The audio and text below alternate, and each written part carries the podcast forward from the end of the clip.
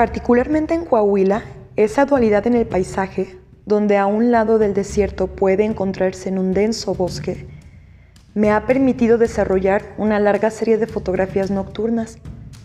Esas imágenes me hacen cuestionarme sobre la temporalidad de los desiertos y aprender que el tiempo humano y el tiempo del desierto no son iguales. Daniel Bates